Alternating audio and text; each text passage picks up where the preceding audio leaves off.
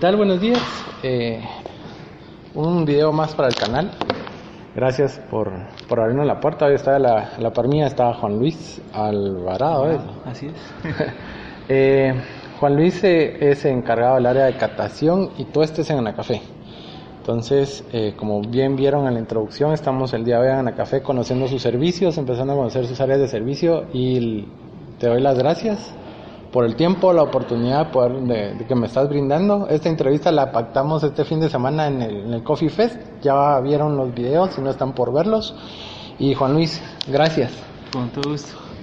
Bienvenidos aquí al laboratorio de, de catación de Anacafé y a las instalaciones de Anacafé. En el, en el proceso del mundo del café, parte de la catación es como que lo fundamental para conocer sabores, aromas, lo que se dice el perfil del grano. ¿Me puedes contar un poquito más de lo que ustedes hacen como, como área en apoyo al, al caficultor? Claro, en, en nuestro laboratorio, eh, la esencia como tal de nuestro laboratorio es hacer análisis técnicos en donde nos enfocamos a poder identificar errores que pueden ser provocados por eh, algún proceso en el beneficiado o ya sea por algún problema en almacenamiento. Eh, con nuestros dictámenes justo el- son para poder brindar ese apoyo con todos los técnicos, eh, ingenieros agrónomos que hay en cada una de las siete regiones administrativas de Anacafé. Eh, el resultado de nuestro dictamen eh, a ellos les sirve para poder identificar si tuvieron el problema, como les digo, ya sea por nutrición de la planta, por eh, algún proceso en el beneficiado o, o por mal almacenamiento del mismo. Vemos aspectos como lo son el rendimiento, que eso le ayuda al productor a determinar eh, qué tanto puede llegar a perder al momento de procesar su café para una exportación por pérdida de peso, ya que el, el café que se exporta de, de Guatemala es ya eh, listo para tueste, o como comúnmente se conoce como café oro ya sin todas las cáscaras que, que trae el grano. Eh, eso también nos ayuda a determinar cómo ha sido la nutrición de la, de la planta o del grano, porque a medida de que el grano eh, está bien nutrido y tiene todos sus componentes, el, el grosor de la cáscara del pergamino tiende a ser más delgada, quiere decir que pierde, men- pierde menos peso.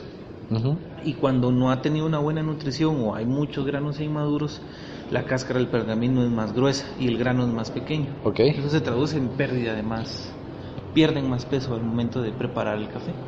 Este, este tipo de granos muy pequeños ya se comercializan porque lo he visto en más de alguna coffee shop.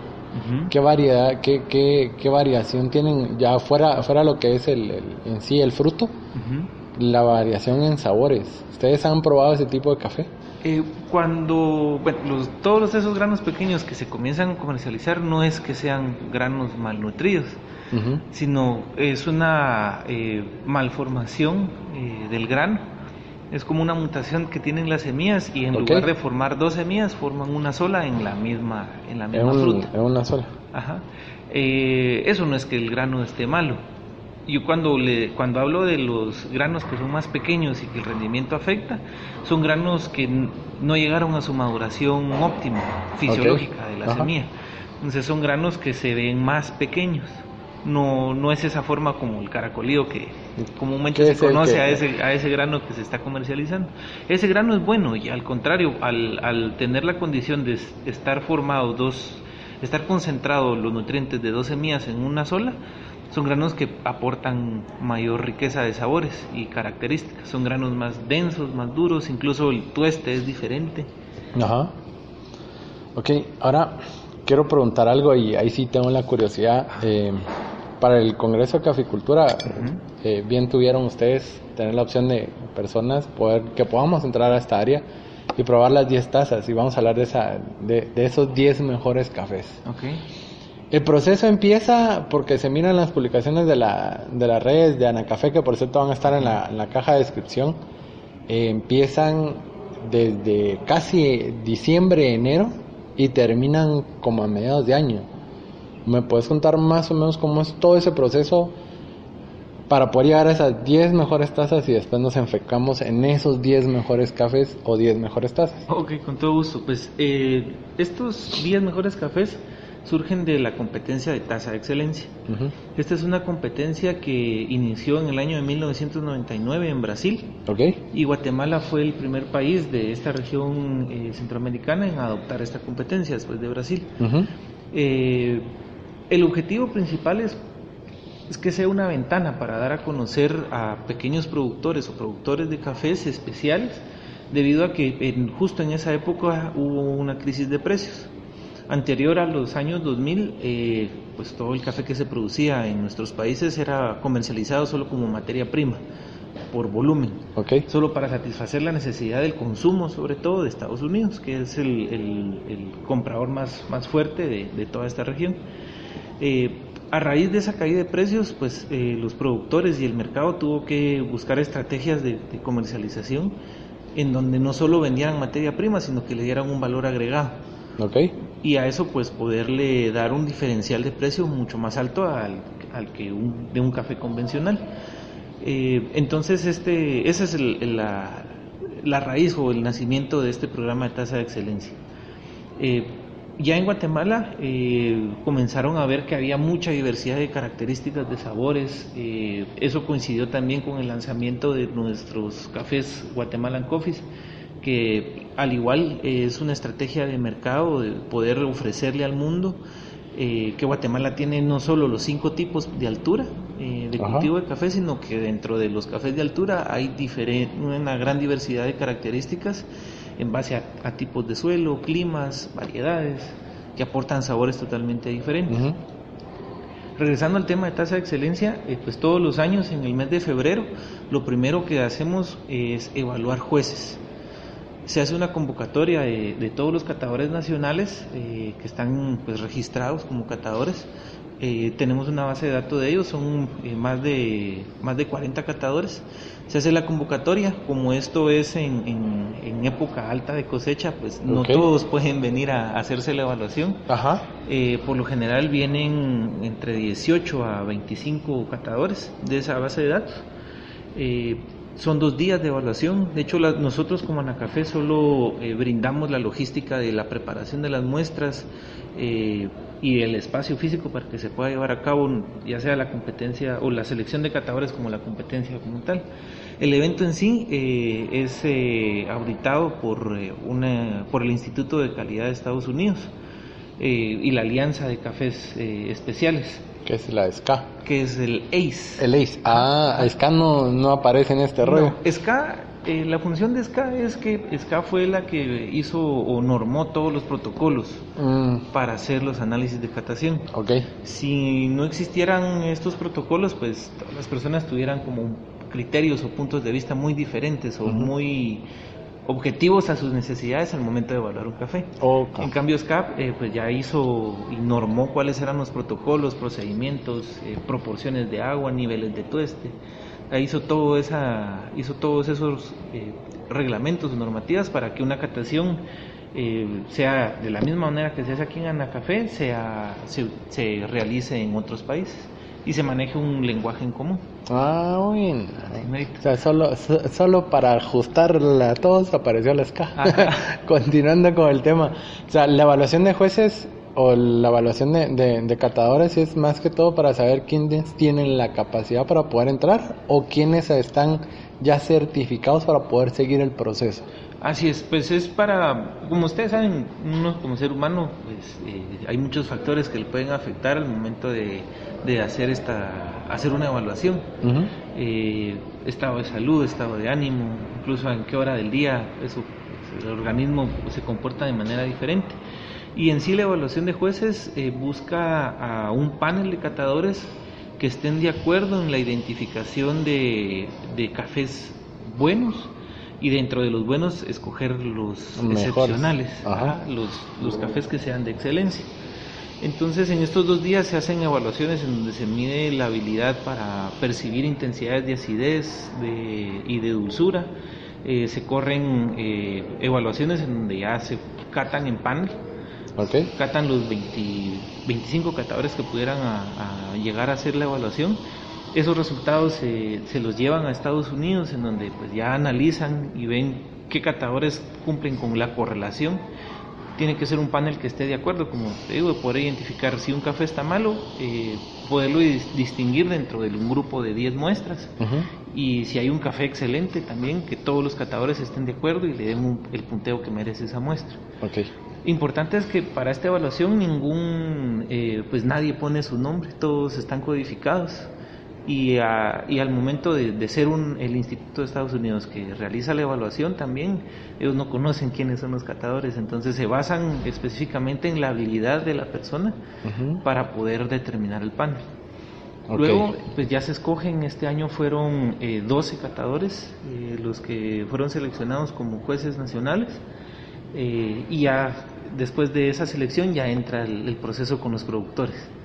Ya se hace la convocatoria, eh, todos los productores eh, tienen que enviar una muestra de café acá a Anacafé de 5 libras, eh, una empresa auditora, como es la firma Deloitte, es quien nos audita todos los procesos, ellos codifican la muestra que, que ingresan los productores, llenan los formularios, esa codificación a nosotros cuando nos entregan las muestras la vuelven a codificar de manera que no tenemos idea de quién es quién. ¿Quién es quién? Ok. Eso ya va transcurriendo en el mes de, de marzo, eh, perdón, en el mes de abril, para que la competencia de preselección comience eh, a, principios de mayo. Okay. Se buscan estas fechas porque, eh, como ustedes saben, la cosecha o el ejercicio cafetalero en nuestro país comienza en el mes de octubre y termina en el mes de septiembre del año siguiente. Eh, y los cafés de altura, que son los que dan este tipo de, sabores o perfiles de cafés excepcionales, eh, comienzan a cultivarse entre meses de finales de diciembre, principios de enero, y el potencial de esos cafés viene a darse aproximadamente en el mes de febrero o marzo. Entonces, los productores tienen ese tiempo para poder seleccionar sus partidas, escoger cuál es la que quieren que, que entre en la competencia y de esa manera también se le da la oportunidad a todos los productores, ¿verdad? Para de poder llegar al, al, punto de poder ser seleccionados. Así es. Fuera de la cantidad, porque la cantidad es determinante para ver quién entra y quién no entra al, proceso de, de, tasa de la excelencia. ¿Qué es la otra, la, la, otra determinante que haga ya no seguir al, que ya no siga esa, ese código de productor dentro de la competencia. Como recordemos que todos estos cafés que van a ser seleccionados y los que ganen y entren a, la fase de la subasta electrónica, los que son ganadores de la competencia, eh, son cafés que tienen que ser exportados. Ok. Son cafés que pues las personas en la subasta apuestan y son los que van a comprar estos cafés. Y al ser microlotes hay muchos eh, requisitos que son como bien meticulosos en cuanto al, tema de la humedad, actividad de agua, eh, también el rendimiento, qué tanto puede perder de peso al momento de seleccionar los granos, granos que puedan tener imperfecciones, eh, pero sobre todo la humedad y la, eh, y la actividad de agua, porque esto va a determinar qué tanto tiempo puede durar ese café en almacenamiento, tomando en cuenta que la subasta se realiza en el mes de, julio. El café se va exportando agosto, septiembre comienzan a exportarse esos cafés que compraron y ellos lo cosecharon en el mes de, abril, por ejemplo. Entonces todos esos meses que han transcurrido pueden hacer que al momento de que al comprador le llegue su café, las características sean totalmente diferentes. Entonces si, si nosotros eh, permitiéramos que participara un café, por ejemplo, que tiene una humedad muy alta, es decir, eh, un 13% de humedad o 14% de humedad, eso al momento de que el café le llegue al, al, comprador, posiblemente ya le llegó con hongos. o germinado. Eh, bueno, tanto como germinado no, porque el, el, porcentaje de humedad para que una semilla esté en, eh, pues activa no muera el embrión es de 25% de humedad. ah, bueno, es muy pero es demasiado baja la temperatura, la, o sea, la humedad a la que tienen que estar. Ajá, pero sí hay un riesgo que arriba de 12% todos los granos están propensos al ataque de microorganismos, que son los que van a, generar estos hongos y, y mohos, ¿verdad? También son granos que tienen, tienden a tener una actividad de agua muy acelerada. Es decir, las moléculas de agua en la parte interna del grano se mueven a, a, una velocidad muy alta, eso rompe las paredes celulares del grano y envejece el café. Lo hace más. Lo envejece muy rápido. Ok, ahora Estamos hablando de un tema, de un tema que es que muchos han preguntado, muchos tienen la, la idea de que el café congelado, que tu bolsa de café la abrís y la metes al freezer, que el café llega, llega en contenedores de fríos, que llega congelado con el, con el comprador fuera de Guatemala. O sea, esto en realidad sucede, o sea, el, el, hecho, el hecho que digas, sí se mandó congelado, no se mandó congelado. O sea, yo sé que por, por lo menos el embarque o el, o el, avión por donde se, por donde se envía tiene que tener un una cierta regularización porque es alimento. Pero sí hay, sí hubo un tiempo en el cual sí se hacía ese tipo de cosas. Eh, no, realmente es muy costoso hacer una exportación de un producto en ese tipo de condiciones. Ok. Eh, y pues no hay muchos compradores que estén dispuestos a pagar por eso. Lo que sí se hace es que se, eh, por ejemplo, los cafés de tasa de excelencia son, eh, después de haber sido procesados en el beneficio seco, son empacados al vacío. Okay. Esto pues ya no permite que el oxígeno ingrese a, a, a los granos y comience a, a tener esa degeneración de, de su proceso biológico, ¿verdad? Uh -huh. Igual los contenedores son contenedores eh, especiales en donde se trata de, de, que no sufran esos cambios de temperatura en el transcurso del, del viaje, ¿verdad? Sobre todo cuando viajan a, a, al, otro, al, otro, lado del mundo, cuando son exportaciones que van a Asia, son embarques que tardan más de un mes en poder llegar a destino.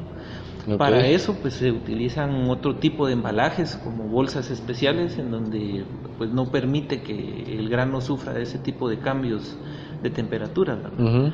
eh, y pues en, en general con, como recomendación, eh, por lo que comentabas de que hay muchas personas que dicen que después de abrir su bolsa de café la meten a la refri, pues eh, como consumidores también tenemos que tener eh, claro que al momento de congelar el, el, el grano o los, el café molido, eh, aún sigue teniendo un contenido de agua o okay. humedad. De hecho, Ajá. el grano cuando se tuesta, la, el contenido de humedad que tiene ya no es de agua, sino que es de, del aceite que se está extrayendo del café. Ajá.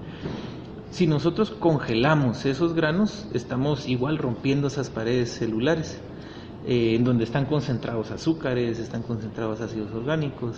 Y cuando preparemos el café, como se tiene que descongelar y vuelve a aplicarse de temperatura, pues eso se diluye, se evapora. Mm. Lo ideal es mantenerlo en un ambiente controlado. Si va a ser en el refrigerador, no en el freezer, sino en la parte de abajo, okay. en donde se, se almacenan los, los, vegetales, porque uh -huh. es una condición de una temperatura no tan baja que solo va a hacer que ese movimiento interno de agua no, no se acelere. Ajá. Ok, ahora continuando igual con tasa de la excelencia, al momento de llegar a, las, a los 10 mejores cafés y seleccionar esos 10 mejores cafés, esos 12, esos 12 jueces ya seleccionados, uh -huh. que son nacionales, siguen en, ese, en, esa en, en, esa posición de que, bueno, ya encontramos los 10, eh, nosotros vamos a decirle al cliente, mire, por esto, por esto, por esto, o hay un cambio de jueces. Sí, hay un cambio de jueces. En la primera fase, que es la fase de preselección, eh, como les mencionaba, ahí se evalúan el 100% de las muestras que ingresan, que uh -huh. en promedio en Guatemala estamos recibiendo alrededor de 130 a 170 muestras cada, cada, en cada año cuando se hace esta competencia. Eh, los jueces nacionales cumplen la etapa de preselección y, y la etapa de la ronda nacional. Okay. Eso sucede eh, tres semanas después de haber seleccionado los cafés de preselección. Todos los cafés que superan la barrera de 86 puntos clasifican de preselección a ronda nacional. Tres semanas después se hace la competencia nacional. Acá es importante que todos esos cafés que fueron seleccionados, eh, esa primera muestra de 5 libras que trajo el productor, eh, al momento de notificarle que clasificó a la siguiente ronda, él tiene que entregar el lote completo el lote completo de que, que, venía representando esa muestra. Okay. Eso ya se entrega al beneficio que en, en, ese año va a procesar los cafés y esta empresa auditora va con otra empresa que realizan el muestreo de las muestras. en la Café en ese punto pues no, no hace ningún muestreo porque se trata de mantener esa transparencia, de no saber de quién es el café ni de qué zona procede. Eh, luego de que se toma la muestra ya son 25 libras de café, ya no solo son las 5, porque ese café nos va a servir para hacer los monitoreos eh, semanales de la humedad y de actividad de agua y para los tuestes de la competencia nacional y competencia internacional. La cantidad es mayor, no solo por esos procesos, sino porque en la preselección solo se catan una vez los cafés. Para la ronda nacional se catan dos veces, es decir, digamos que de los 130 cafés pasaran eh, 90 cafés a la ronda nacional, esos 90 cafés se catan en la primera vuelta. Ahí no quiere decir que esos 90, como ya tuvieron 86 puntos, tienen que volver a, a- a A sacar, sacar, 86, ajá. sino porque ya se está muestreando el 100% del lote, pudieron haber eh, Variado. variado las características. eh, digamos por el tema también que ya se están evaluando dentro de todos los cafés eh, buenos, se trata de ahora buscar los excepcionales. Ajá. De dentro de todos esos especiales que clasificaban ya se evalúan eh, características eh, más, más determinadas. Es más fácil cuando tenemos, por ejemplo, eh, en una mesa de catación, un- el primer café es un café que va a obtener 70 puntos, por ejemplo versus un café que tiene características mucho más marcadas, que va a obtener un punteo de 86. Pero cuando ya tenemos dos cafés de 86 juntos en, en una ronda siguiente, resulta que ahí ya no tenemos un punto de comparación más bajo. Posiblemente esos dos cafés que obtuvieron 86, uno de ellos en la siguiente catación va a obtener 87 porque ya el punto de comparación es más estrecho. Ok. Es más. Ajá. Y es por eso que la- a veces las, las puntuaciones pueden variar de una ronda a otra, porque a medida de que el, el- el embudo de los cafés eh, de especialidad se va cerrando, los puntos de comparación ya son muy cerrados. Y si hay características que pueden llegar a destacar más que otra, que cuando estaban en, un, en, en un, eh, en una comparación más amplia tal vez no era tan destacado porque era más fácil identificarlos. Ok. Por eso es que pueden variar. Ahora, los punteos de las 10 cafés van entre el 86 a qué punteo más alto. ¿Cuál ha sido el café de tu tiempo estar a cargo del área, el área catación? Ajá. ¿Cuál es el café que has dicho este café debe haber sido repetido 3, 4, 5 veces por el punteo y fue el punteo más alto que, que se ha obtenido? Como nota individual, eh, en la época que fui juez nacional, eh, si hubo un café que, dos o tres catadores le damos constante 96 puntos. Uh, 96, 96, pero como ese punteo es un promedio del resto de catadores, ajá. nosotros tres le damos 96 y el resto le daba entre 90 y 92. Al final el promedio de ese café fue de 92 puntos.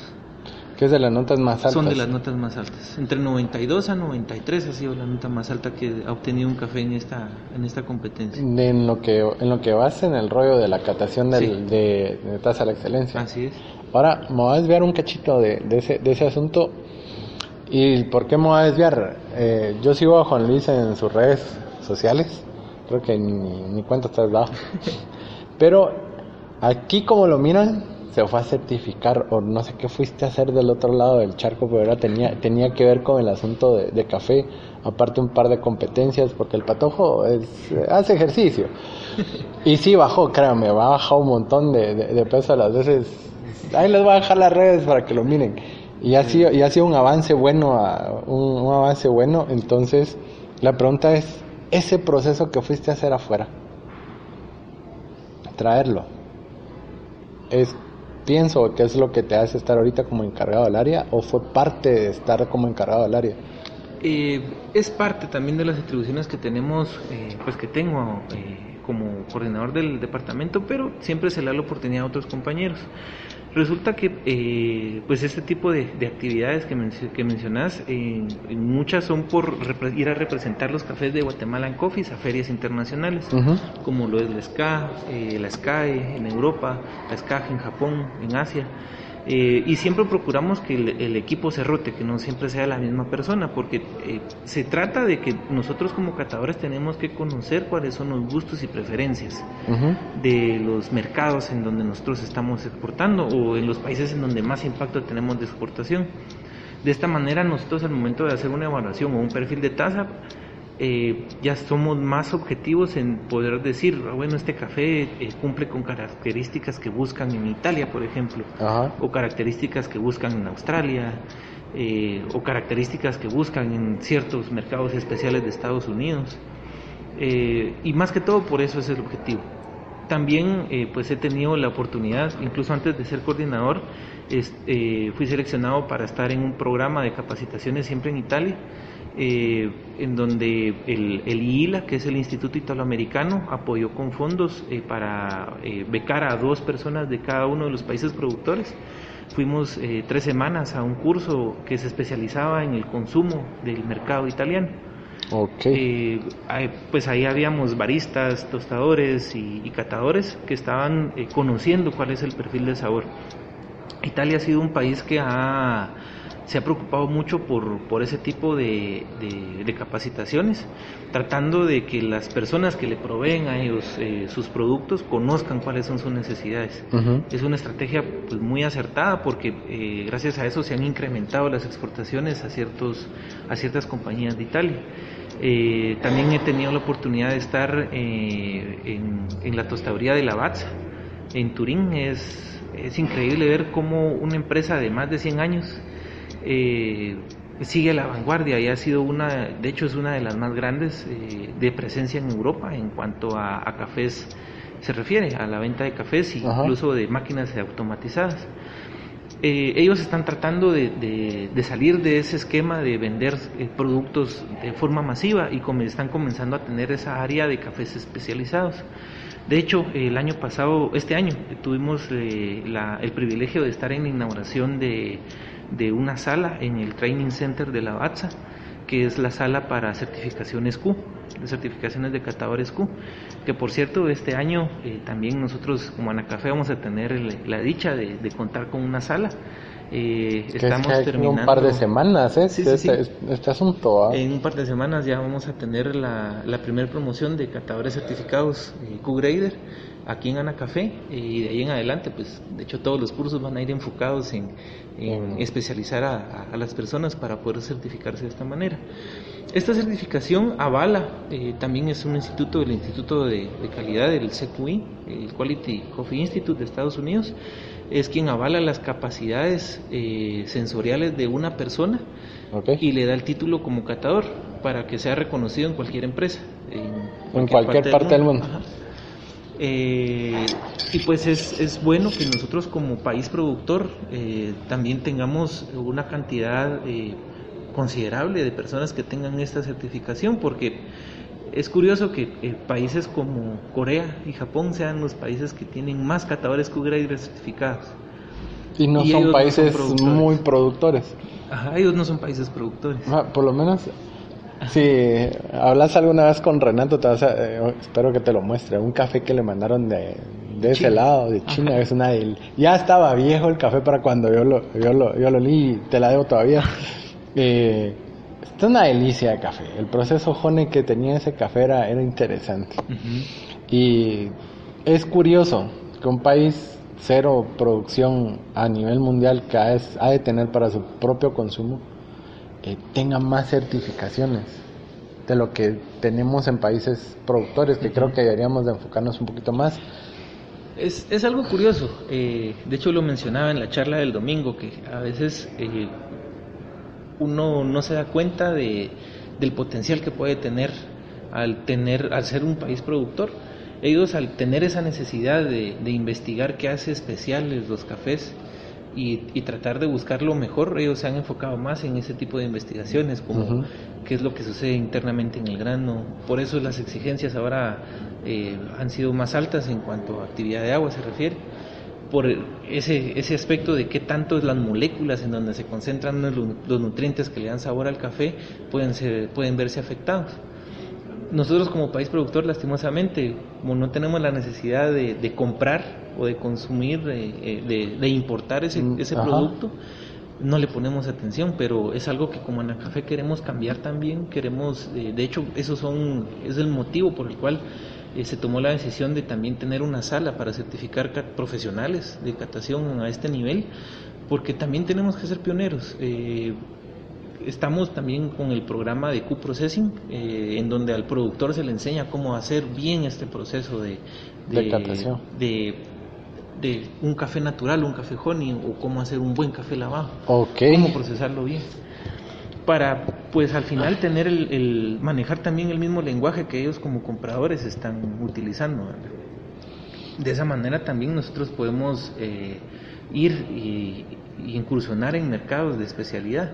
El mercado de especialidad eh, tal vez se vea como, como, algo que está comenzando a salir, pero realmente eh, en estos países es algo que está creciendo a pasos agigantados y como país productor, sobre todo por ser productores de café de Guatemala, estamos reconocidos como uno de los mejores cafés a nivel mundial por las mm, características de sabor que no tenemos. una gran producción, porque eso sí, en la escala de producción estamos ¿qué? como en el décimo, en el décimo, lugar. Bueno, ahí sí bajamos bastante, pero sí somos de los mejores cafés que hay. Tal vez es el hecho, creo que hasta el mismo productor se va a hacerle a hacerle arrumacos a la planta para cuidarla, porque la, la, cuidan porque de eso viven ellos.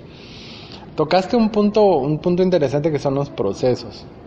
Entre los procesos, ya ahorita por lo menos se han visto honey, black honey, eh, lavados naturales. Todos estos procesos aportan o potencializan, dependiendo del grano, de suponer. Entonces la cuestión es si un si un grano de Boca Costa, que es no más de 800 metros o no más de 1000, hacerle un proceso honey lo va a potencializar, pero como puede afectarle a un, a un, a un café de Jalapa, ¿puede suceder o no? Eh, puede suceder. La, la cuestión es que siempre los cafés de baja altura, al ser menos densos, siempre van a concentrar menos nutrientes en su semilla se puede potencializar en darle un, la dulzura que le hace falta a la semilla interna, se le puede agregar al momento de hacer este proceso. Eh, no va a ser el mismo resultado igual que un café natural de altura a un café natural de baja altura. Siempre va a haber esa diferencia en la intensidad de características. Pero sí puedes, puede ser que, eh, hay, que puede, puede incursionar en mercados en donde estén interesados en ese tipo de sabores dulces, no tan intensos en acidez como lo son los estrictamente duros. Al final hay mercados para todos y sobre todo en países como Medio Oriente, todos los países de esa franja de Medio Oriente son, son países que se interesan mucho por cafés eh, con ese tipo de características, no tan intensas o tan especiales, porque ellos, su cultura, eh, están acostumbrados a tomar el café añadiéndole especies y sabores y demás que no están tan enfocados en esos cafés. Buscan los sabores con té, como un té. Eh, no específicamente, sino es una bebida amarga, como ellos conocen el café, una bebida fuerte amarga que le puedan añadir cardamomo, canela, eh, pimientas, otro tipo de, complementos. ¿verdad? Parte de lo que ahí lleva el, grano en su sabor que va aportado en la taza. Exacto. Ahora, mercados como eh, Japón, eh, Corea, Taiwán, ellos sí buscan ese tipo de cafés que no tengan necesidad, no tengan necesidad de tener que agregarle este tipo de de especias. Por eso el, eh, digamos, esa, ese boom en el crecimiento de la popularidad de los cafés con que son conocidos como variedad geisha, porque son cafés muy exóticos. que de hecho a lo que menos sabe es a café, a lo que uno está acostumbrado a tomar como café. Eso ya es, esos son mercados muy especializados, digamos que pues ojo también no porque ese sea esa sea la variedad de moda todos los productores lo tengan que estar cultivando. Al contrario, tienen que tener un estudio de, suelos eh, para saber si los nutrientes que están presentes en el suelo eh, son adecuados para el tipo de alimentación que quiere esa planta. Porque es una planta muy delicada. Así como tiene sabores muy especiales, también requiere de, una alimentación o nutrición específica, cuidados especiales. Es una planta incluso más eh, frágil eh, hay muchos aspectos que no solo porque está de moda hay que sembrarla en, todos lados. Sí, ya, hasta donde entiendo, el geisha no es oriundo guatemalteco, no es una semilla como que muy muy, muy de acá, sino que la trajeron de Panamá, si no estoy mal. y de Panamá, llega a Panamá de África Central, que Malawi, Congo, toda esta área ahí que es, creo que ellos sí tienen la, la, tierra adecuada para ese tipo de granos. Llega a Panamá y de Panamá se tira para, para Guatemala hace una se está volviendo endémica o crees que sí se puede controlar el hecho del cultivo de esa eh, como pues les menciono la cuestión es que esa, esa semilla no es no se adapta bien a, todos los climas que tenemos. Pues como Guatemala no solo son estos ocho climas, de regiones, sino que hay incluso nanoclimas que varían eh, en cuanto a la absorción de nutrientes, tipo de suelo. Eh, siempre van a haber regiones que destaquen más por, por, los sabores que obtengan de este café, pero sin duda alguna va a venir otra variedad que pueda aportar sabores igual de especiales o incluso mejores que se adapten en otra zona. Fue el caso del Pacamara. Eh, cuando en, en el Tasa de Excelencia, cuando él ganó eh, esta variedad Pacamara por primera vez, todo el mundo quiso sembrar Pacamara. Y ahí fue donde se dieron cuenta que no, no, es, no es una semilla que se pueda adaptar en todas las zonas. Por mucho tiempo, pues el Pacamara siempre estuvo punteando en los primeros eh, puestos hasta que vino esta variedad geisha. Entonces, no sí, es de extrañarse que, Este año fue un geisha el que ganó el primer lugar, estábamos a platicar de eso. Eh, no es de extrañar que más adelante pues eh, exista otra variedad que, que, venga y que se adapte bien a una zona y que de repente pueda denotar sabores más especiales que el que ya tiene el geisha actualmente. Eso es algo que como país tenemos ventaja por, por el tipo de clima y, el tipo de, de, terreno en donde se cultiva nuestro café, porque tenemos esa ventaja de de repente una variedad se adaptó bien a esa zona y fueron las condiciones climáticas ideales y, fue el potencial. Entonces como Guatemala nunca nos vamos a quedar encerrados en solo ofrecer una calidad de café. Siempre tenemos esa ventaja, esa oportunidad de ir innovando, de ir ofreciendo algo nuevo al mercado. Sí, no solo, no solo geishas, hay, y vamos a hablar ahorita de esos 10 cafés, nos vamos a enfocar en esos 10 cafés. Eh, por mi sangre y sangre familiar soy de Huehuetenango y de las 10 tazas de este año, 5 fueron de Huehue, si no estoy mal y las otras, las otras cinco fueron entre Jalapa, Coán, o sea, ya fue como que bajando en altura, pero el Highland de, de, fue como que el determinante en, en el Geisha, porque eso es lo, que me llama la atención, que fueron Geisha los dos primeros lugares.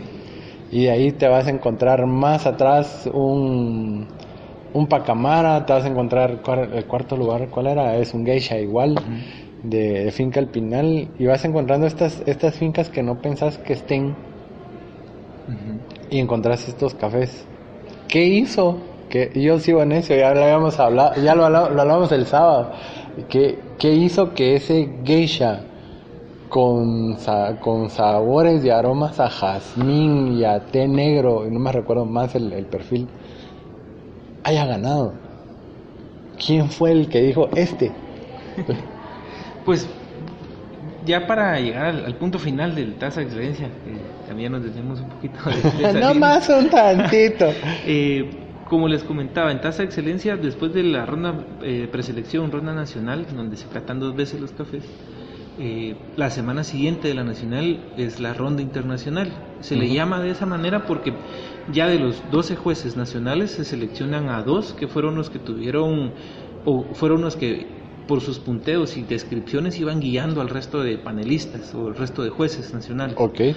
Estos dos jueces eh, se seleccionan para que representen a Guatemala como productores dentro del panel de jueces internacionales, que puede llegar a ser hasta de 26 catadores. Okay. Estos catadores ya vienen de los países eh, interesados en comprar los cafés. Son representantes de las empresas que, que van a apostar en la, en la subasta. Eh, son también eh, catadores certificados, eh, si no es que todos, la gran mayoría, que vienen a hacer estos procesos de evaluar ya todo lo que el Jurado Nacional eh, seleccionó para ellos, ellos lo vuelven a, evaluar. De esos 90 que pudieron haber clasificado, pues ya se reduce a, 40 y de esos 40 tienen que elegir los 26, si no sé mal, fueron los que se, 29 que se, que se van a subastar. Entonces, eh, estos jueces van, eh, se trata de que el jurado sea lo más diverso posible, porque ellas son gustos de mercado. Okay. Eh, siempre predomina mucho, desde hace tres subastas, el, gusto de los consumidores asiáticos. Ajá. el panel ahora está conformado en su mayoría por japoneses, taiwaneses. Eh, siempre hay personas de Estados Unidos, de Alemania, eh, Israel, incluso tuvimos la oportunidad de tener un catador el año pasado. Eh, entonces ellos son los que van adecuando los perfiles de sabor que ellos, de sus necesidades de calidad, y ya van evaluando los cafés en base a eso. Por eso es que incluso se, se da el caso de que tal vez el primer lugar que quedó en la ronda nacional llegue a quinto lugar en la ronda internacional, porque ya ellos están evaluando en base a las características a lo que, buscan, como, como empresa y sus necesidades. Así es. Esa es la importancia también que el jurado nacional eh, pues tenga ese espectro de sabores en, en, su memoria sensorial. Okay. Para que al momento de que la ronda internacional eh, venga, la diferencia en puntuaciones no sea tan marcada. De hecho, eh, este año eh, podemos sentirnos orgullosos como país que eh, los representantes de, tasa de excelencia nos mencionaban en el cierre que fuimos el primer país en donde no tuvieron que eliminar ningún café por defecto. Todos los oh. cafés que quedaron fuera fueron, fueron cafés que se quedaron por la mínima de decimales antes de llegar al 86. Y ningún país perdón, ningún café fue eliminado porque tuviera fenol, tuviera sobrefermentos, estuviera con moho, estuviera áspero. O sea, el trabajo que hizo el panel nacional fue muy, muy bueno. Y de hecho, como jurado nacional, solo fue una muestra la que se eliminó por defecto. Y el resto fue porque no cumplió con, los, con las imperfecciones. Entonces, realmente aquí es en, este tipo de eventos es en donde nosotros podemos medir el impacto que tenemos como laboratorio en, en Anacafé porque Quiere decir que el trabajo de acompañamiento y de asesoría que damos junto con los técnicos de campo ha dado sus frutos, porque hemos logrado que los productores ya no produzcan o no se vean, no se topen con el inconveniente de estar produciendo cafés que vayan a ser rechazados por defectos. Ok. Y avanzando, avanzando, avanzando con, con este asunto, ya enfocándonos de nuevo en lo que es el, laboratorio de, de, catación y, y, tú este que bien, bien decís que coordinas, ¿cómo es el proceso de recepción? O sea, ¿cómo, cómo yo, pequeño productor, por ejemplo, o mediano o gran productor, puedo venir yo a café y traerte, mira, decirte, mira, este es mi café, necesito que me lo revisen. Fuera de que ya tengo el estudio de tierras, que ya tengo el estudio de la, de la planta, que esa es otra área, esperemos poder, poder conocer los servicios de, esa área. Entonces, ¿qué es el proceso que ustedes hacen acá dentro, de, dentro del laboratorio para la recepción de la muestra? Ok, antes de continuar con, con esta parte voy a concluir con lo de sí, perdón. primer lugar.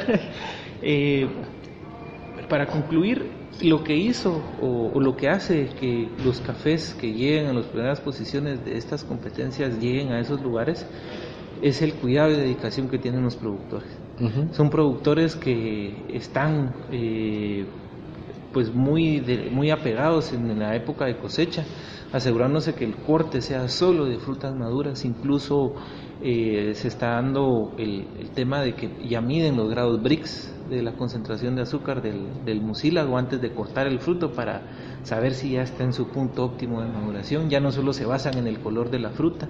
Okay. Eh, los procesos nunca mezclan variedades, digamos, ya tienen bien sectorizadas sus parcelas en las fincas, eh, hacen esta selección de corte como, como les menciono, eh, hacen una, un esculpado solo de esa partida, todo el proceso de fermentación, si va a ser un café lavado o el proceso de deshidratación de la fruta, si es un proceso natural, lo hacen con nombre y apellido casi que no es exagerar, pero hasta el, hasta el DPI de quien cortó puede colocando. Y eso al final es trazabilidad. es asegurarse que esa semilla que yo corté hoy, eh, 15 días después ya está lista para almacenaje eh, y un mes después ya está lista para entrar a la competencia. Digamos, toda esa trazabilidad también es lo que el mercado de cafés especiales busca. Ellos no solo están comprando un café de un punteo de 92 puntos, ellos están comprando eh, toda esa línea de trazabilidad que, está detrás. Saber que la semilla que están cultivando realmente sea la semilla de esa variedad genética. Eh, incluso eh, llevan las bitácoras de cuándo aplicaron los fertilizantes, qué tipo de producto aplicaron, llevan un registro de las temperaturas y cambios que pueden existir en durante la época de la maduración de, la fruta. Todos esos aspectos son los que un productor tiene que eh, al final ir monitoreando para asegurar que la calidad de su café eh, pueda llegar hasta, hasta esta instancia. Eh, el tema del, del secamiento también, digamos, qué tan fuerte está la radiación solar, eh, qué tan caliente está el patio donde lo estoy secando, si va a ser un secado mecánico, la temperatura del aire caliente que yo introduzco para que se seca, que no supere los 60 grados centígrados. Todas esas condiciones al final eh, no es que le sumen al café, sino que van a mantener las características que ya trae. Es, es, eh, es como un examen al final cuando uno le pasa una evaluación, uno tiene eh, la probabilidad de sacar 100 si uno tiene conserva todas las respuestas correctas. O puede ir bajando su nota a medida de que uno va contestando de manera equivocada. Cada proceso que el productor haga de una manera incorrecta o cada control que no lleve, es más probable que eso le vaya, le vaya restando a su nota. Porque el café va perdiendo las características. En cambio, si hace todos estos procesos con todos estos controles, va a asegurarse que todas esas eh, características que la semilla tienen concentradas por nutrientes eh, que absorbe el suelo, se van a lograr mantener hasta la, cuando le sirvan la taza al consumidor. Ok. Eso es al final la clave que hace que estos cafés lleguen a esas posiciones. Incluso si se dan cuenta, no es que estén, estos lotes que ganan no son lotes de 100 sacos, no son lotes de 200 sacos son lotes de un mínimo de 10 sacos y un máximo de 30. Son microlotes. son microlotes. Ajá. Entonces, eso, eso en, parcelas cuánto representará? Porque ahí tenés que quitar los que estén sobremaduros, los que no secaron bien, eh, todo es... Va a depender del tipo de conversión por variedad. También hay, hay cafés que rinden más, que producen más frutos hay granos que hay perdón plantas o variedades que producen menos frutos entonces ya el productor incluso tiene que saber determinar eso. Si yo quiero producir 25 eh, sacos de oro de este café ya comienzan los rendimientos en retrospectiva para poder determinar cuánto espacio de la finca tengo que colocar o monitorear para llevar esos controles. Ah. va a depender mucho de, qué y variedad se, y se vuelven muy muy específicos muy muy especiales y esos cafés son deliciosos. Y de hecho, por eso es que estos cafés alcanzan esos precios, tomando como base que pues los precios del café ya comienzan a, tener repuntes de nuevo, gracias a Dios comienzan a subir otra vez. Eh, estamos en un promedio de, de 1.20 creo que está ahora el precio del día de hoy. Eh, y los cafés de tasa de excelencia se llegan a vender hasta en 40 dólares por libra. O sea, es, 60, 60 alcanzó este año. 60 este año. Eh, ese valor que están pagando por esos granos eh, es para reconocer ese esfuerzo que está haciendo el productor de tener todo este monitoreo y trazabilidad de los granos. ¿Eso va directamente al, al productor o va eh, siempre hay, digamos... Eh, va, en la, va, en la, escala de distribución hasta que llega al, al productor. Eh, sí obtiene la mayoría de, de, esa, de esa venta. Recordemos que siempre se tiene que hacer el pago de los servicios del proceso del café, la papelería, eh, la naviera que se contrata. Pues todos esos pagos también se deducen, pero sí le queda en su mayoría al, productor. Al, productor, no, qué bueno. Porque eso es lo que, lo que buscamos con, con este asunto del café y que crezca, que crezca, que crezca más. Y esperamos que el próximo año ya no sean 60, sino que lleguemos a 100, 120, 200 dólares, porque hay buen café. Así es. Hay buen café. Si Guatemala tiene una cadena, una cadena de, de producciones grandísima, porque en cualquier lado puedes poner café. Así es. Lo sabes cuidar, tenés buen café. Sí, sí, sí. Así es, pues para ahora sí continuando, eh, la siguiente parte de cómo es el proceso que nosotros realizamos aquí en Ana Café eh, todas las muestras que nosotros evaluamos son muestras evaluadas totalmente así Okay. ya tengo una muestra de la etiqueta. Las muestras eh, ingresan eh, enfrente de nuestro laboratorio en el área de recepción de muestras, eh, en donde la compañera pues lleva todos los registros, es la única que sabe de quién está entregando la muestra, de dónde procede, de qué unidad productiva, Incluso se tiene que registrar qué variedad para posteriormente nosotros hacer un análisis de comportamiento de calidad. A nosotros ya nos ingresa el, esta etiqueta cuando ingresa eh, por el área, por esta área. Ya nos trasladan la muestra trasegada en una bolsa, eh, en una bolsa especial, ya con su etiqueta madre. Nosotros imprimimos, dependiendo qué análisis sea el que solicitó el cliente o el productor, ya imprimimos las subetiquetas para poder dividir la muestra. La muestra que va a ser eh, llevada al área de tueste y catación, la muestra que se, que se va para el la tema de humedad. Eh, y por lo general todas las muestras que nosotros recibimos en su mayoría son muestras que vienen en pergamino, porque el análisis que nosotros realizamos eh, es análisis técnico. Para poder determinar, como les mencionaba al inicio, eh, rendimientos, eh, humedad, se ven las muestras, también se ve la cantidad de granos imperfectos que pueden llegar a causar problemas en la taza.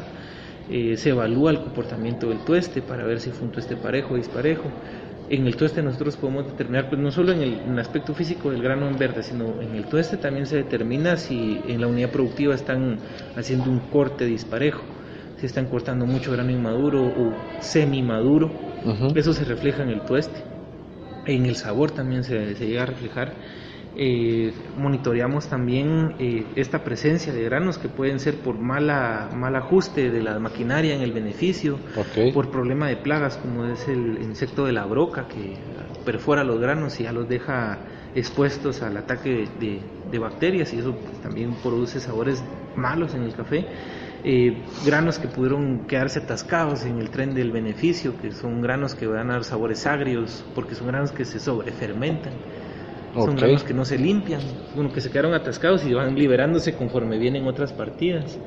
Eh, también se puede determinar eh, el tipo de almacenamiento eh, por la humedad, saber si el café ya comienza a envejecerse, incluso si el café está sobre seco. Eso es algo que va a afectar no solo el rendimiento del café porque el grano pierde peso, por eh, que estamos evaporando la, mayoría del contenido de agua, sino también se vuelve muy quebradizo.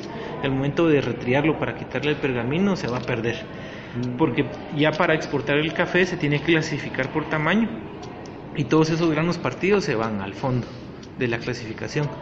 Ya no forman parte del café que se exporta. ¿Qué es el paso de zarandas? que es para seleccionar granos? Así es. Así es. Eh, Luego también eh, cuando evaluamos el sabor nos enfocamos en poder determinar según sus características denominar el tipo de café y pues eh, eh, la experiencia que tiene nuestro panel de catadores que está conformado por cuatro personas Brian Cifuentes, Elmer Orellana, Germán de la Roca y mi persona conformamos el panel de catadores de Nacafé todos somos catadores certificados Q-Graders y por las características de sabor que, obtenemos en, el momento de evaluarlo, podemos determinar a qué altura fue cultivado. Eh, sin que te lo digan. Sin que nos lo digan.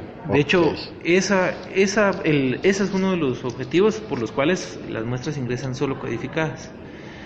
Eso le da la seguridad al, productor y, pues sí, coincidimos en un 95% eh, en, en que el dictamen quedamos como tipo coincide con la altura en descultivado. El otro 5% puede variar, ya sea porque el productor hizo un trabajo impecable en su trabajo de beneficio eh, y el café logró mantener todos sus atributos. Y por ejemplo, en lugar de ser una clasificación de un café duro, ya, es un estrictamente duro, claro que un estricto de 90 puntos, ¿verdad? Pero ya es un café que tiene características muy sobresalientes. O por ejemplo, un productor que cultiva alturas mayores a los 1300 metros, eh, que en teoría deberían de ser cafés estrictamente duros, pero si es un mal proceso, puede llegar a bajar hasta dos categorías. Puede llegar a tener cafés con, con sabores a un semiduro. ¿Por qué? Presencia de granos inmaduros, que son granos que no tienen todos los nutrientes. Cafés que van a saber eh, muy planos en, sus características, eh, alta humedad, eh, café sobre secos, todos esos aspectos que mencionaba que pueden restarle las características pueden afectar. Digamos, un café Huetenango de esas alturas, por ejemplo, el, que ganó tasa de excelencia, si él no hubiera llevado esos cuidados, no pasa. Seguramente incluso menos de 80 puntos hubiera obtenido en su calificación. Y esa es la importancia de poder hacer todos los procesos, y llevar controles y un monitoreo óptimo en cada una de esas etapas. Entonces, eh, luego que el café pues es evaluado, eh, se guarda una muestra en archivo, que es esta que ustedes ven acá. Eh, esta muestra tiene que estar almacenada en condiciones de, es una bodega que tenemos especial con condiciones óptimas para, para el resguardo del, del café, porque tiene que permanecer durante un año. En el caso de que el productor eh, quisiera hacer una revalidación de los datos o, por ejemplo, también nos sirve a veces para material de referencia, para, para capacitaciones, este café, por eso es que se mantiene durante un año y nosotros lo almacenamos en estos recipientes herméticos. con la intención de que no solo sea una bodega especial, sino que sea almacenado bajo esta condición, no sea eh, atacado por, por, el oxígeno, porque al final eso acelera actividad de agua, envejece el grano, incluso si es un ambiente muy húmedo lo puede, puede ganar humedad el grano y se puede enmohecer. Entonces la condición de almacenaje de las muestras también es esencial, no es en una bolsa común y corriente. Como normalmente se hace que es una bolsa Ziploc y ahí está. Ajá, así es. Sí se tienen que buscar condiciones óptimas para almacenar. Recordemos que al final esto es material de referencia. Eh, nosotros como Anacafé brindamos nuestros servicios de análisis técnicos y perfiles de tasa no solo a productores asociados, sino a clientes. Tenemos también eh, mucha demanda de eh, personas que comercializan café de manera interna que nos solicitan este tipo de cataciones para poder determinar la calidad que ellos están manejando. Restaurantes vienen también, tenemos el servicio de análisis de cafés tostados y molidos. En este análisis nos enfocamos eh, no, no tanto en ver el proceso de beneficiado, porque ya es un producto terminado, sino en evaluar eh, que también está hecho el proceso del tueste, porque eso también puede afectar. El tipo del empaque en el que lo están presentando, el, eh, y sobre todo cómo fue evaluado el proceso.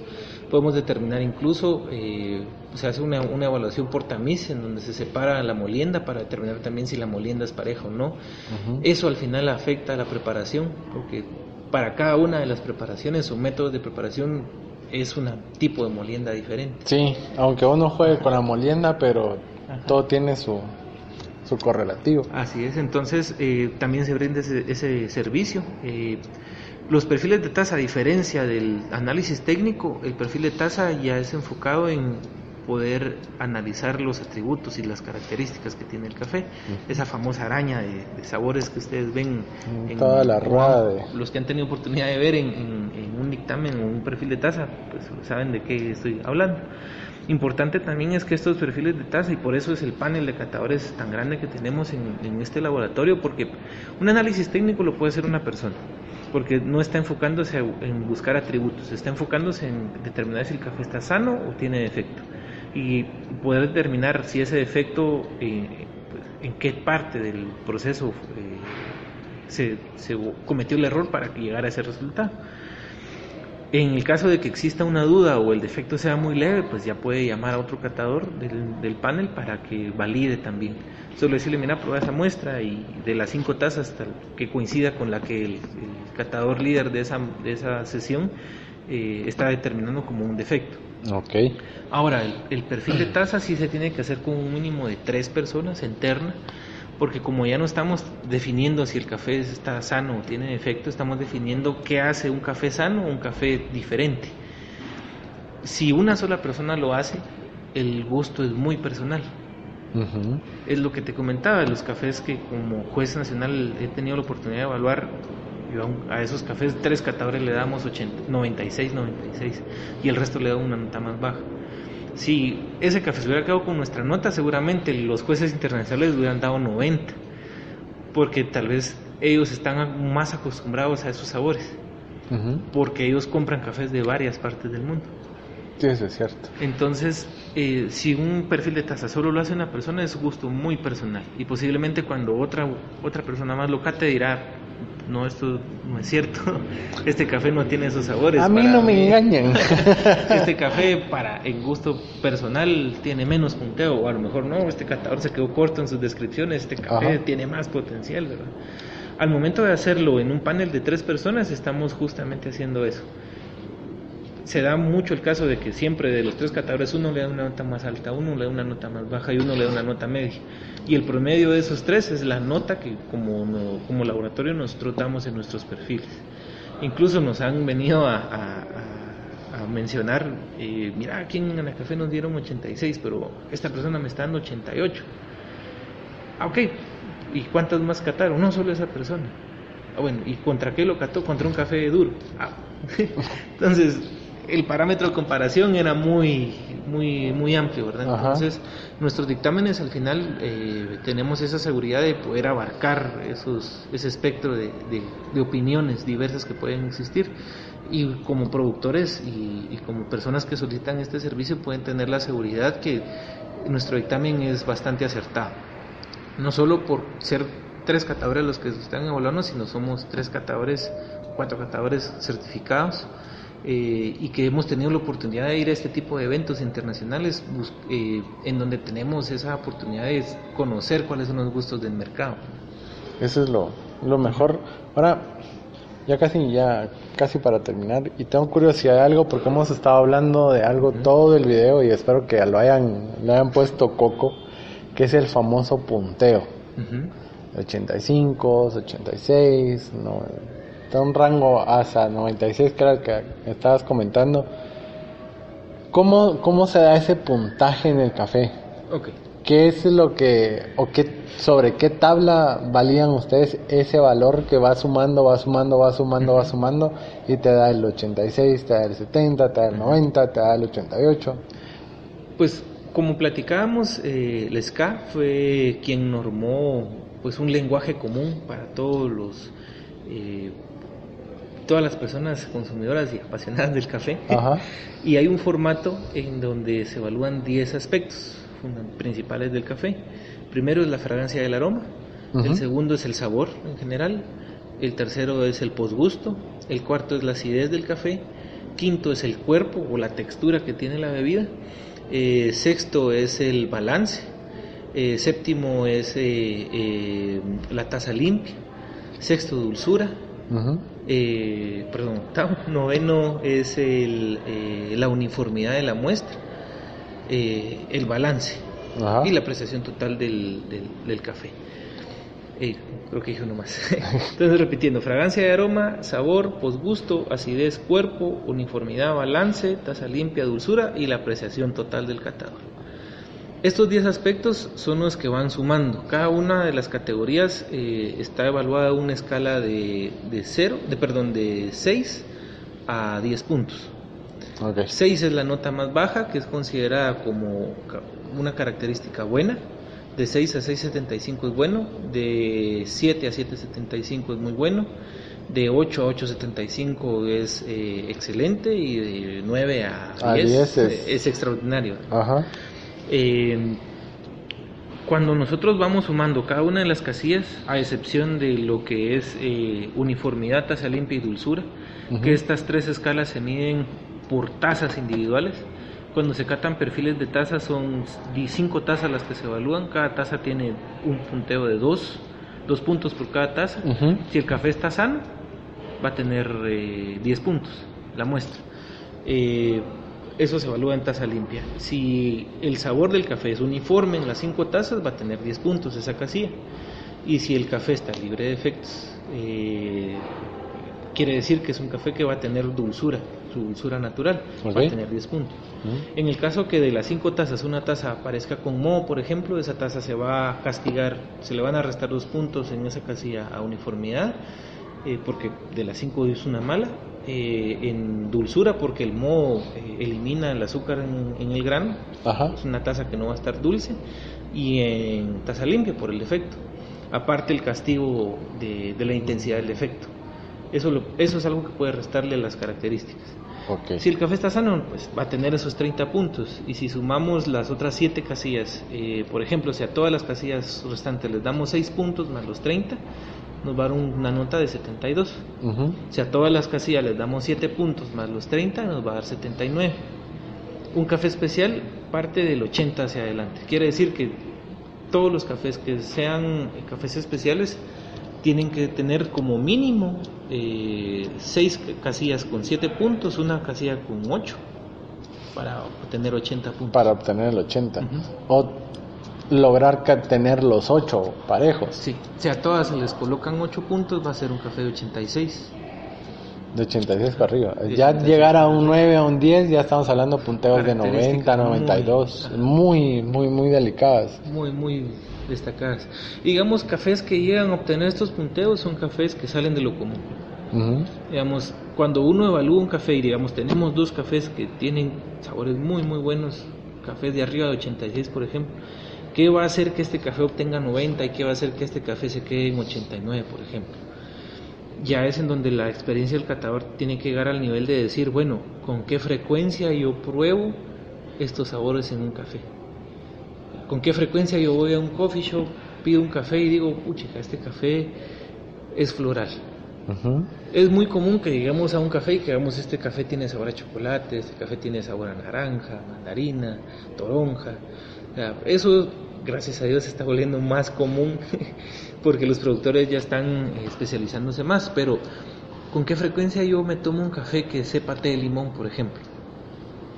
Sí, es muy... Ya solo con tener esa determinación de características, ya sabemos que entonces va a ser un café que va a tener una nota más alta en sabor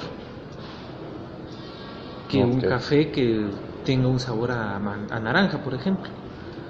Porque es más común una naranja que un... sabor a naranja que un sabor a jazmín, por ejemplo, en el café. Entonces, eso es lo que ya va comenzando a, sesgar un café especial de uno de excelencia o uno extraordinario. Y así es como se van haciendo las, las calificaciones.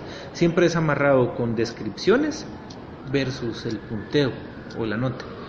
Digamos, de nada me sirve venir y decir que un café tiene sabor jazmín, que té de limón, si le voy a dar 80 puntos. Me estoy contradiciendo. Entonces, al final, todas las características o atributos eh, suman o tienen que ser relacionadas al punteo que se le da. Un café de 90, por ejemplo, no va a ser un café que simplemente se escriba con sabor a chocolate, caramelo, azúcar, eh, azúcar morena. Y se acabó. no, y, y es si falta mucho por venir, creo yo. Vienen muchas variedades, vienen muchas cosas.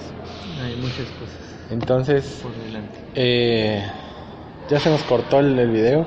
Seguimos con el audio. Entonces vamos a parar igual que Fatcat. Mitad, mitad de, de, audio y video. Gracias Juan Luis, en serio te lo agradezco por el espacio. Ah, perdón por la llegada tarde porque sí vine tarde. No tengas pena. Eh, esperamos que sigamos más adelante, poder, poder contar con más, con, más para poder compartir más esto. El área de catación tiene, tiene cursos al cual alguien se pueda, pueda buscarlos, en qué fechas, eh, o tienen que ser todo referido por medio de la escuela de café. ¿Cómo es el, el, asunto del, Sí, eh, como laboratorio de catación tenemos cursos de catación, eh, de hecho, ahora les valido las, las fechas. Vamos a, tener el próximo mes eh, cursos eh, básicos y cursos intensivos. Vamos a arrancar con la certificación Q-Grader. Esa es del 5 al 10 de noviembre.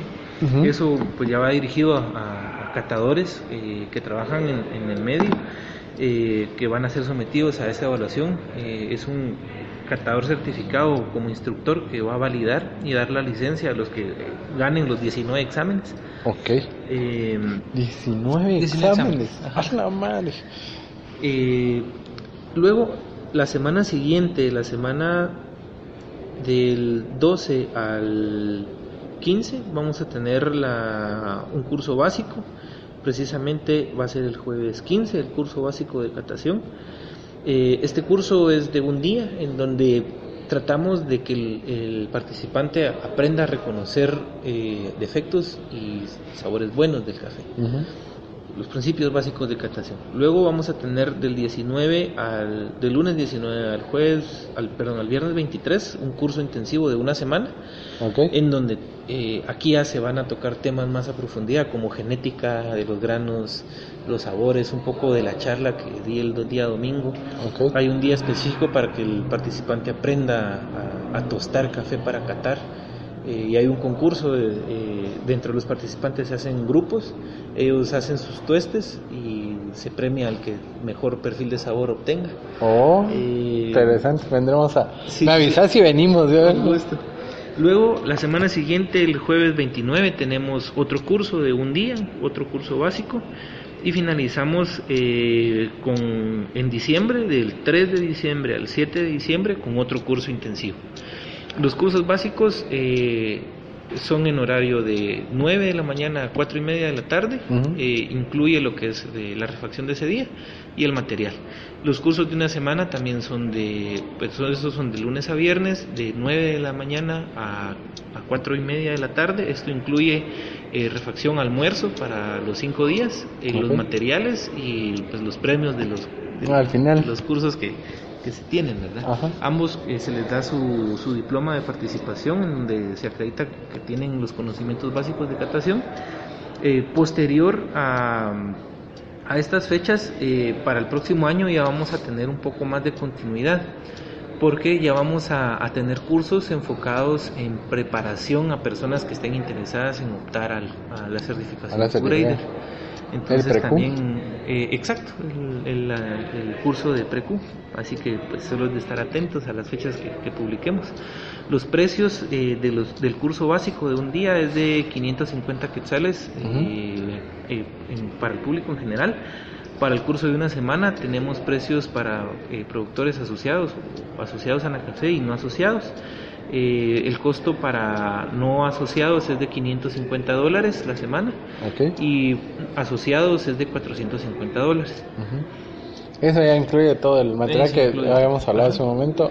Gracias Juan Luis Con por tu espacio, gracias por tu tiempo. Voy a dejar las, las redes y la página de Anacafé, el área de catación. Eh, ¿Algún ¿Algo más que quisieras decir antes de retirarnos? Eh, tus redes sociales si querés. No, muchas no. gracias. Pues eh, como institución nos pueden seguir en la página de Facebook, que es eh, Asociación Nacional del Café, es la que tiene el loguito de color celeste en el fondo. Ah, es cierto. Eh, en Instagram como en la página de Guatemalan Coffees también, ahí estamos tratando de publicar eh, este tipo de, de información, uh -huh. informaciones técnicas. En la página de Facebook hay incluso eh, datos técnicos que lo, a los productores les sirve de mucho. Eh, pueden comunicarse también directamente aquí al laboratorio al número 2421-3700, extensión 1077, o al correo electrónico que es catación arroba anacafe.org para más información. Ok, muchas gracias San Luis. Nosotros nos retiramos satisfechos en un video más para el canal. Esta ha sido una entrega más. Por favor recuerden, tomen, tomen pero mucho café y mejor si es el de guate porque aquí hacemos buenas las cosas. Ah, y al que no le guste también ya puede, ya sabe por dónde irse. Así que muchas gracias Juan Luis, te lo agradezco. Nos miramos hasta la próxima y adiós.